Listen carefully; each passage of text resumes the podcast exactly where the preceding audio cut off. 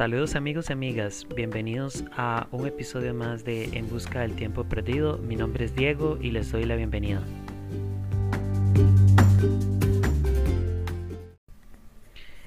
En este nuevo episodio trataré acerca de una novela icónica de la literatura universal, así como lo es Rebelión en la Granja del escritor británico George Orwell. Para iniciar es importante hablar acerca de su autor, que es George Orwell, es su seudónimo. Eh, este eh, escritor nace en la India el 25 de junio de 1903, sin embargo eh, toda su vida pues la hace en Inglaterra, ya que a partir de los dos años se traslada a Londres, ciudad en la que fallece el 21 de enero de 1950. George Orwell, además de escritor, también fue periodista, también se desempeñó como maestro y dentro de su género predilecto está el periodismo y eh, la novela. Una de sus obras más famosas, sin lugar a dudas, es Rebelión en la Granja, fue publicada en el año 1945, además de la obra 1984, la cual fue publicada en el año de 1950. Un dato curioso es que Orwell participa también en los hechos de la Guerra Civil Española en el año de 1936 eh, con la idea de combatir el fascismo eh, que se empezaba a desarrollar en el país hispano. La novela propiamente inicia cuando el viejo mayor, que es eh, un viejo cerdo de la granja, de la granja Maynor, eh, convoca a todos los animales para contarles acerca de un sueño que él ha tenido, en el cual expresa sus ideas acerca de la granja, acerca de que algún día sean los propios animales los que logren eh, gobernar su propia granja, ser los dueños de su propio destino, ser los eh, beneficiarios del producto de su trabajo, de su esfuerzo, cosa que según el viejo mayor eh, de acuerdo a lo que ellos han vivido, pues los mayores beneficiarios son los seres humanos, con lo que da un ideario político de acción convocando a la rebelión entre los animales, cosa que posterior a su muerte se lleva a cabo gracias a eh, la unión de todos los animales encabezados por sus líderes que son los cerdos, que son en este caso Snowball, y el cerdo Napoleón, que son los líderes de la rebelión. En esta rebelión logran expulsar al señor Jones, que era el dueño de la granja, junto con su esposa, los cuales tienen que salir huyendo porque si no iban a ser asesinados por los animales. Como les mencioné, los líderes de esta revuelta son los cerdos Snowball y Napoleón, los cuales eh, pues lideran en cierto tiempo la granja y la llevan a producir eficazmente, pues toda esa alegría, toda esa esperanza entre los animales, hasta que poco a poco empiezan a haber ciertas diferencias entre estos líderes, ya que no se ponían de acuerdo en casi que absolutamente ningún tema, y el punto de discordia, de ruptura entre ellos fue el molino del viento. Según Bola de Nieve, este molino de viento iba a traer la prosperidad y la comodidad de los animales, ya que gracias a él iban a traer muchísimas mejoras en la granja, mayor eficacia en, los tiempos de producción y otra serie de comodidades que iban a, beneficiar a los animales. Se hizo toda una asamblea para escoger si apoyaban la idea o no los animales.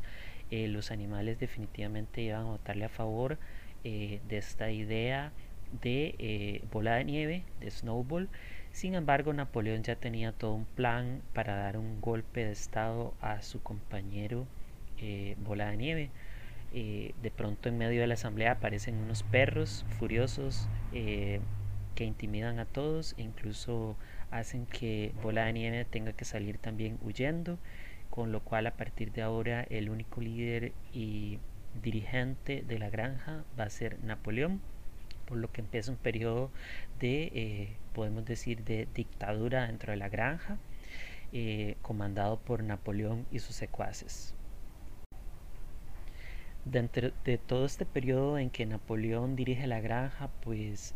los animales eh, muchas veces no están convencidos de lo que ellos hacen con respecto al molino de viento, por ejemplo, tienen, lo llevan a cabo a pesar de una serie de circunstancias, de volver a empezar el molino, debido a que por diferentes situaciones eh, toda la construcción se cae, eh, tienen que sobrevivir las duras temporadas de los climas de invierno principalmente, eh, incluso lo prometido de que la comida iba a abundar, pues no era siempre así. lo cierto es que Napoleón poco a poco empieza a convertirse en lo que tanto se criticó. por ejemplo, una vez eh, conoce que, conoce el licor, empieza a interesarse en su producción y es eh, constante su, eh, su uso dentro de la casa en la que dijeron que nunca iban a vivir, pues los cerdos terminaron viviendo en esa casa, terminaron vistiéndose y caminando como las personas, incluso como vimos en el final de la historia, haciendo, jugando pues a cosas como lo hacían los los seres humanos. En fin, Napoleón eh, representa ese líder el cual se ve eh, lamentablemente eh, corrupto, se ve dominado por la corrupción, por el beneficio propio y de sus, y de sus allegados, con lo cual hace una crítica Orwell bastante fuerte a los sistemas políticos que se ven corruptos, que se ven este, envueltos y en que se ven eh, que tienen que utilizar una serie de artimañas propagandísticas para convencer a su pueblo, para convencer a su gente de que están bien, pero cuando en el fondo saben que realmente no están bien. Uno de estos eh, cerdos que quien lleva a cabo la propaganda es Squealer, el quien es el que lleva el mensaje y el que convence una y otra vez a sus compañeros de granja para que acepten las decisiones que toma Napoleón. Eh, ya, por ejemplo, Napoleón, dentro de otras cosas, decide que no, las decisiones y, y, todo lo que se haga en la granja no necesita pasar por una asamblea, no se necesita votar, sino que él es el que les va a ahorrar el tiempo y él es el que toma las decisiones. Bueno, em, en fin, este es un breve comentario acerca de la obra, de algunos temas que vemos en el trasfondo. Es definitivamente es la sociedad de los seres humanos, de cómo a pesar de que creemos en un ideal de prosperidad y beneficio para todos, pues lamentablemente a veces muchos de estos líderes que abogan un día por el beneficio social, por el beneficio de un pueblo, de un colectivo, terminan eh, sumidos en la corrupción, buscando solo su propio beneficio. Así que eh, eso es definitivamente una de las temáticas que vemos en esta obra además de eh, que es una alegoría, según las diferentes críticas literarias que se han hecho sobre Rebelión en la Granja, hace referencia definitivamente a el proceso que llevó la Revolución Rusa, incluso directamente se relacionan los personajes con los personajes de la Revolución Rusa, por ejemplo, un bola de nieve el cual tuvo que salir huyendo, eh, el cual se vio traicionado por su compañero, se le relaciona con Trotsky, un Napoleón se le, se relaciona con la figura de un Joseph Stalin. Sin embargo, bueno, esta alegoría la podemos tomar así y también podemos tomarla de muchas maneras. En general, eh, yo diría que, que, hace referencia directa a cualquier sistema democrático, a cualquier sistema político, el cual poco a poco se ve corrupto. Eh, de esto no se exime ni, el, ni un sistema democrático en un país capitalista, ni un sistema eh, comunista tampoco. Recientemente eh, se han visto o se han descubierto en el país hechos que podrían ser definitivamente uno de los casos de mayor corrupción en la función pública relacionada con la empresa privada en la actualidad. Así que vemos que, que es no es de ayer, ni de hoy, ni del futuro, sino es de todo el tiempo temas de corrupción dentro de nuestra sociedad. Hablando de aspectos literarios más específicos, eh, recuerden que la novela, pues una de sus características es que es narrativa, que es extensa, que presenta muchos personajes, generalmente se divide en capítulos, por lo menos Rebelión en la Granja está dividida en 10 capítulos. Eh, todos estas, estos hechos, recuerden que pueden estar basados en hechos reales, al mismo tiempo pueden ser ficticios y por supuesto que produce muchos efectos en el lector. Además, como movimiento literario, Rebelión en la Granja pertenece al modernismo anglosajón. Dentro de sus principales características está que la narrativa se apoya en sueños, fantasías o asociaciones de ideas inusitadas, como lo es eh, la historia de Rebelión en la Granja. Además, eh, experimenta con nuevos métodos y técnicas narrativas que permiten representar el mundo subjetivo de los personajes.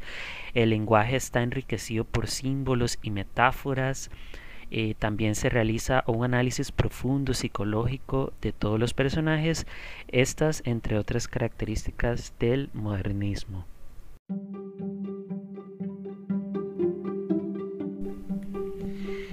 Generalidades de la obra, personalmente me llama mucho la atención el personaje de Squealer, el cual incluso sabiendo lucha en contra de sus eh, amigos, eh, no le importa mentir, no le importa decir eh, ideas que sabe que no son ciertas, pero que defiende a capa y espada, defiende la mentira para así eh, generar ciertas ideas en todos los animales de la granja. Por ejemplo, cuando Boxer es llevado en este camión, él defiende y sostiene que eso no es así como ellos creen, que en realidad Boxer eh, fue a un hospital y bueno, él sabe muy bien que eso no es cierto, a pesar de que Boxer era su amigo y era el amigo de todos. Eso me llama poderosamente la atención, el poder de la palabra, cómo a través de la palabra nos pueden engañar y manipular. Me llama la atención también el caso de los mandamientos, cómo los mandamientos poco a poco fueron, fueron siendo eliminados y alterados. Y quién era el, quién era, les hago la pregunta a ustedes, quién era el encargado de alterar estos mandamientos. Bueno, también me llama mucho poderosamente la atención algunos personajes como las ovejas. Las ovejas eran entrenadas para repetir ciertos mensajes y convencer a los demás de que así eran. Y también me llama la atención los cerdos que, al principio se quejaban de las decisiones de Napoleón, que trataban de quejarse, pero que los perros los, las intimidaban, los intimidaban para que así se callaran. Y me dio mucha tristeza al final que estos tienen. Y es que una dictadura definitivamente es un proceso en el que poco a poco la represión eh, comienza a teñirse de sangre y así lo vemos también en Rebelión en la Granja, como poco a poco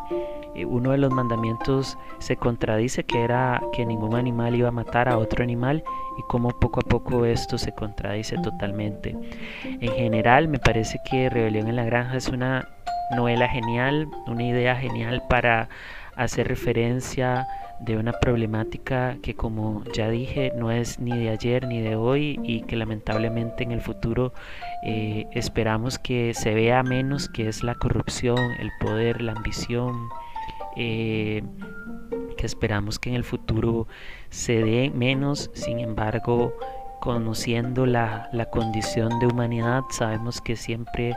es corruptible la humanidad, que el poder y la ambición a veces pueden más que, un ideal de amor, fraternidad y solidaridad. Sin embargo, creo que cada uno de nosotros debe, eh, debe luchar y trabajar porque cada día tengamos un mundo más solidario, más humano y más hermano.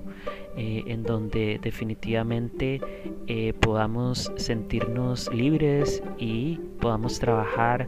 por eh, nuestros sueños definitivamente. Esto ha sido todo en este nuevo episodio de En Busca del Tiempo Perdido dedicado a esta obra del escritor británico George Orwell, Rebelión en la Granja. Espero les haya gustado. Chao, nos vemos pronto.